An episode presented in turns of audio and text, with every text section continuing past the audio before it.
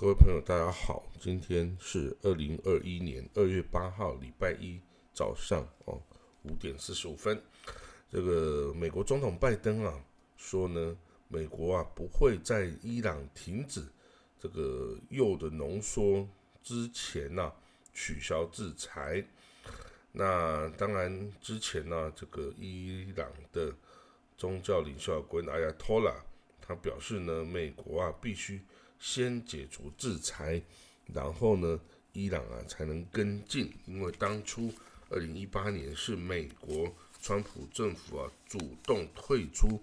这个二零一五年的核协议的，所以现在要美国应该要改变这个政策的话，是应该美国先加入。那但是呢，美国拜登啊总政府啊虽然愿意加入，但是他却希望要。伊朗要先加入，然后美国再跟进哦。那这个伊朗的外长啊，他说呢，这个希望啊，在两个礼拜内啊，美国就可以尽快的加入这个核协议哦。那国际原子能总署啊，IAEA 的这个观察员呐，也在伊朗的。核武设施的观察的这个人员哦，他表示呢，他这个伊朗啊核武这个的动作哈有增加的趋势哦。那对于这个陷入这个两边啊陷入僵局这个啊状况啊，以色列驻美国的大使哈伊拉尔旦呢是表示蛮呃支持，完全支持美国。的强硬立场啊，那并表示美国加入重新回到这个二零一五年核协议的这个选择啊，会是一个错误的哈，所以他希望美国不要回去。好，那这个是 The Times of Israel 的报道哦。此外呢，这个国际刑事法院呢，ICC 哈，International Criminal Court，它这个在上周啊，对裁决啊，以这个 ICC 对二零一四年呐的一个以巴之间的战争有管辖权。那这个以色列总理啊，本加明的丹尼亚乌啊，上周六啊表示哦，这个这个这个 ICC 的这个调查哈，纯粹是反犹太主义哈，然后表示这个会跟这个 ICC 哦抗争哈，不会接受哈他这个的这个裁定哦。那当然，这个国际形势。法院的这个首席检察官法法杜本苏达，他他表示哈会来这个进一步研究哈这个双方啊在战争时候是不是犯有这个战争罪行哈。那以色列啊并不是这个 ICC 的成员啊，美国也不是。那巴勒斯坦人呢，则是在二零一五年加入这个呃国际刑事法院。但是这个国际刑事法院呢是这样，他不管你哦是不是接受他的这个管辖哈，他仍然可以对世界上啊有这个犯下这个战争啊，或是种族屠杀啊，或者等等这种大型的这个犯罪哈的个人哦，而而来起诉调查，他是针对个人哦，而不是针对国家哈，所以呢。这个以色列担心的一点可能是哈，这个他的官员哈，或者是政治人物啊，当初涉及到这个战争呃决策的人呢，都可能会因为受到这个国际刑事法院的追诉哈，追诉哈，所以他们在出国旅行的时候啊，就可能会受到国际逮捕令的拘束，而被这个呃逮捕前往这个海牙哈。来接受这个国际刑事法院的这个的的这个追溯哈追诉，所以呢，这个所以由于这一点呢，美国跟以色列啊都是极为反对这个国际刑事法院哦可以来这个对以色列进行这个追溯哈。不过相对的，巴勒斯坦呢。这个自治政府那边哈，跟这哈马斯跟法塔都是采取支持这个 International Court of Just Criminal Court 哈，这个国际刑事法院的这个裁判哈，他们哦并不怕来被这个管辖哈。那当然，这个法官本苏达他说啊，根据建立国际刑事法院的罗马规约哈，这个国际刑事法院的确是具有管辖权的哦，要来调查这个该区可能发生的战争罪哈。但是呢，这个还需要邀请这个独立的专家啊，跟这个涉及的各方啊，来进行呢调查。那，呃，可是呢，这位这个提起这个诉讼的这个本书的法官哦，他即将在二零一，呃，他即将在今年二零二一年的六月哈，他的任期就要届满了哈。那 有些以色列官员认为，诶，这个他未来啊的继任者未必会采取同样这样的的道路哈，所以，呃，以色列政府应该不要太早啊对这件事情啊表示。那个太过激烈的反应哦，那这个是这个新闻。呃，埃呃希腊总理哦，这个希腊向来以它的这个观光业而著称哦，这个所以对它的国家经济很重要。的希腊总理啊，呃，Kyriakos Mitsotakis，他预测啊，今年夏天的旅行业哦会强劲的反弹哦。那包括英国啊、以色列啊等等几个欧洲主要国家，他们都有这个快速的达到这个为很多国民来接种疫苗的这个这个行为哈，所以呢，他预测在这个接种疫苗之后啊，这个这个旅行业哈会可以这个复苏哈。那他也表示，这个如果到三月底哈，有百分之七十的以色列人口。接受了疫苗接种哈，那这个希腊可能就会对这个有兴趣来希腊旅行的以色列人哦，那个打开门户哈。那这个旅游业啊，占这个希腊经济五分之一哈，那雇佣五分之一的劳工啊，所以去年这个冠状病毒的大流行啊，使他的观光收入啊，从前一年的一百八十亿欧元呐。降到只有四十亿欧元哦，所以这个它的旅行业几乎就是哦非常的悲惨的一个状态哈。但是他对未来的这重新开放是乐观的，他也会呃建立希腊啊会建立自己的这个疫苗接种证书哈，也在推动整个欧盟范围内的这种疫苗接种证书的认证系统啊，然后就可以需要这个那个这些。旅客哦，就可以来使用这个证书来到处去旅行的哈。嗯，有关这个新冠疫苗的消息哈，虽然这个以色列哈这个国家是接种率哈最高的一个国家啊，那他的以色列的总理啊，本加明纳丹尼亚胡啊，也很多次了表示啊，这个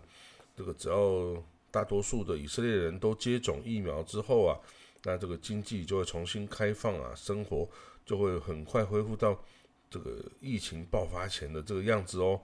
那虽然呢，现在已经几百万的以色列人呐，已经呢已经出来这个打了疫苗啊，但是但是医疗专家表示哈，这真的不代表生活会恢复到那二零一九年的这个样子哦。他说啊。那个《柳叶刀》哦，那个医疗杂志《柳叶刀》的主编呢，Richard Horton 呢，他表示呢，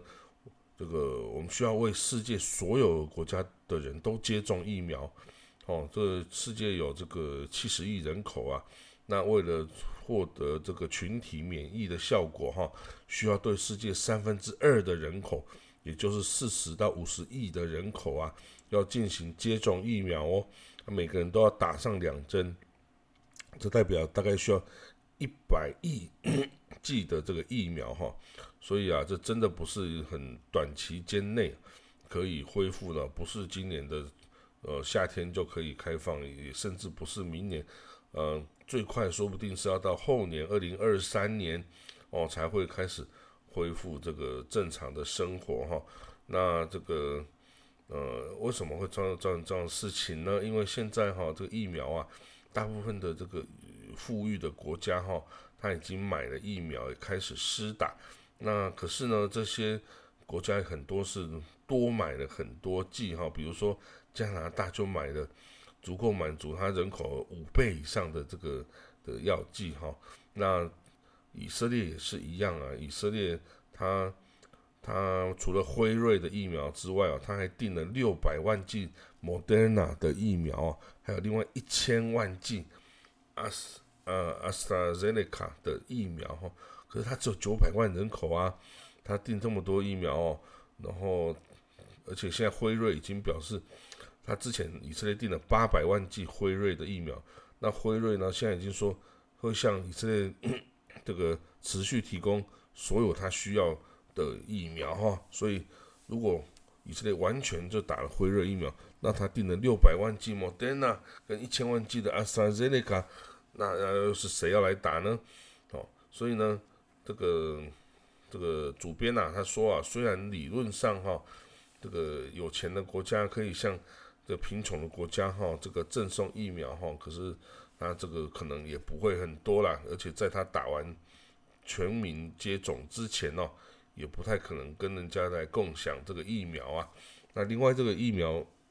全球推广的另外挑战是它的物流跟保存哦，要飞机来运送，要医护人员来分发。然后还要来来注射哦，然后它的这个还需要有这个负七十度的这个低温保存跟运送的这个能力哈，这个都不是 非常这个这个普通的哈，有的国家是没有办法做到的哈。那另外一个挑战呢是。一般人民啊，对这个疫苗的犹豫哈，有许多地方啊，比如法国、日本啊、阿根廷哦，大概有一半的人口啊，都出于各种原因，他们表示要拒绝受到这个疫苗的接种啊。那这会会不会造成这个群体这个免疫的这个效果啊降低哈？这个需要来观察哈。那此外呢，《经济学人》的报道哈也说呢。中国与俄罗斯的疫苗，哈，正透过这种外交管道啊，向这些比如埃及啊、柬埔寨啊等新兴国家推输出，哈。那这个，呃，比如说以俄罗斯的 Sputnik V 疫苗，哈，在这个《柳叶刀》这个医疗杂志显示的独立研究中啊，显示它有九十二 percent 的有效性哦。所以呢，巴勒斯坦。的支持政府也已经买了这个俄罗斯的疫苗哦，然后即将开始施打哦。那但是说这两个国家中俄哦，他们的疫苗其实还有包括很多政治上的这个合作的因素哈，不是那么的单纯呐哈。呃，有一天呢，即使这个旅行哦恢复了哈，更多人注射了，那呃跨国旅游哈，可能还是会先呢是有一点阻碍哦。但是人民可以选择。露天的国内旅游啊，户外旅行啊，到自然界啊中去旅行哈，那这个也是一个趋势哦。那许多国家已经开始在研究啊，这个允许啊有这个疫苗接种证明的人呢，开始旅行跨国旅行了。不过呢，世界卫生组织哈在一月的时候还表示，至少在目前状况下哦，世卫组织是反对哦。引用这种疫苗接种证明，哦，就就允许进行国际旅行哦。他说，这个在这个国际旅行中使用这种这个疫苗注射证明哦，是否能够有效防范哦？这个没有这个科学证据，所以世卫组织哈不建议这样子来做哈，而且这个。个也可能关于个人数据的隐私哈，跟医疗机密性这个道德啊、法律啊、人权方面都会牵涉这些问题哈，所以所以这个世卫组织是不建议哈，这使用这种医医疗这个接种证明哦，就就可以来旅行，因为他们不确定接种的人是不是就一定不会来传播这种病毒哈，而且。这个有很多的变异的病毒株哈，那这个疫苗是不是真的能够有效对付它哦？其实并没有，还没有这个科学上的实证哦。那以色列之所以后来又封封城锁国哈，其实也就是在阻止这些变异性的病毒株来进入，那他们的呃传播力都非常的强大，而且可能侵蚀哈侵害这个原来不会被感染的这个。年幼的这个人口族群哈，所以是非常危险的事哈，所以这个未来还是要继续观察哦，继续观察这个状况哦，才来决定之后下一步哦要怎么走哈，比较安全。那那个巴勒斯坦啊，这个台岛比水报道哈，巴勒斯坦的双边啊，法塔跟那哈马斯的官员都在昨天呢，礼拜天呢，抵达了开罗。那即将针对这个十五年来啊第一次举行的这个呃巴勒斯坦大选哦，来讨论要如何进行的程序哈。那这个双方哈都即将要参加这个大选哦。那第一轮的投票哈，针对这个国会啊，巴勒斯坦国会第一轮投票定于五月二十二号举行哦。这个虽然这个时辰看起来没有问题，但是呢。这个许多观察人士啊，对于是否这个选举真的能够如期举行啊，表示怀疑哦。因为之前几次呃选举的承诺哈都落空啊，那他们很怀疑说这次是不是真的就能够成真哈？那上一次的这个国会巴勒斯坦国会大选是二零零六年举办的，而且那一次啊，哈马斯啊获得压倒性的胜利，并取得政权哦。但是他在二零零七年呢，在这个加沙地区发动政变，控制了加沙哦，然后这个呃杀害了这些法塔在加沙的人员哦。从那个之后啊，法塔跟这个哈马斯啊，就两边就分裂哈，各自控制了约旦河西岸与加沙，而且就再也没有举行呃统一的一个国会选举了哈。那当然，两边呢曾经有很多次的和解啊、调解的协议啊，但是都没有成功哈，因为两边对对方都完全没有任何的信任可言哦。那这次巴勒斯坦大选呢，其实对于这个阿巴斯来说是一个很大很大的的的冒险哦。这个阿巴斯今年已经八十五岁了，他非常的年纪非常的大了哈，而且。他这个花了几十年呢，以非暴力的手段呢，来寻求在这个巴勒斯坦这个西岸呐、加沙、东耶路撒冷建国的这个哈，那但是呢，在以色列的这个日益也加剧的这个控制下哈，他的目标几乎是没有办法达成的哈。那与这个哈马斯的和解啊，过去也是不可想象的哈。那不过现在啊，他来进行这个。在这个十五年后啊，要来进行这个嗯全国性的大选哦，这个会不会造成哦这个法塔哈的末日哦？这个都很难说，因为他的继任者到现在还还不明确哦，完全没有一个他已经八十五岁，但是说他的继任者是没有的，他只有两个很大的。哦，这个政敌哈，有在在法塔哦很有声望的一个叫巴尔古蒂哦，马万巴尔古蒂，他现在正在以色列的监狱中服刑哦，他被判了五次的的无期徒刑哦。另外一个竞争对手就是穆罕默达哈兰呢，他之前呢是在法塔在这个加沙的安全部队的首脑哈，但是他被阿巴斯呃赶出去了，以贪污罪嫌呢。这个审判呢，把他呃驱逐出境哦，他现在流亡在这个阿拉伯联合大公国呃 UAE 哈，但是他的声望在巴勒斯坦境内还是非常的高的哈。但是除了这两位之外，几乎已经没有其他的接任者可言哦。所以这次这个选举哦，哈马斯哦，他是否能够又整晚捧去哈，或者是他能够跟这个法塔哈达到相当程度的妥协哈，然后以和平的方式来解决他们之间的歧义哈。其实这些啊都还是不明的。那虽然阿巴斯哈他的总统任期啊，他在二零零五年当上之后，其实他应该四年后二零零九年就届满了，所以他二零零九年到现在的这些总统其实都是没有选举就直接一直连任下去，是没有任何合法性可言的哈。但是因为他的温和。的立场哦，所以西方国家一致都是支持他，但是他其实是没有法理基础的哈。那这一次的大选，呃，会带会为未来的巴勒斯坦领袖带来合法性，但是是不是是国际社会能够接受的哦？这个领导人，那我们真的是没有办法去去去预测的哦。嗯，好了，那今天的消息哦，我们就讲到这里哈，那我们明天见喽，拜拜。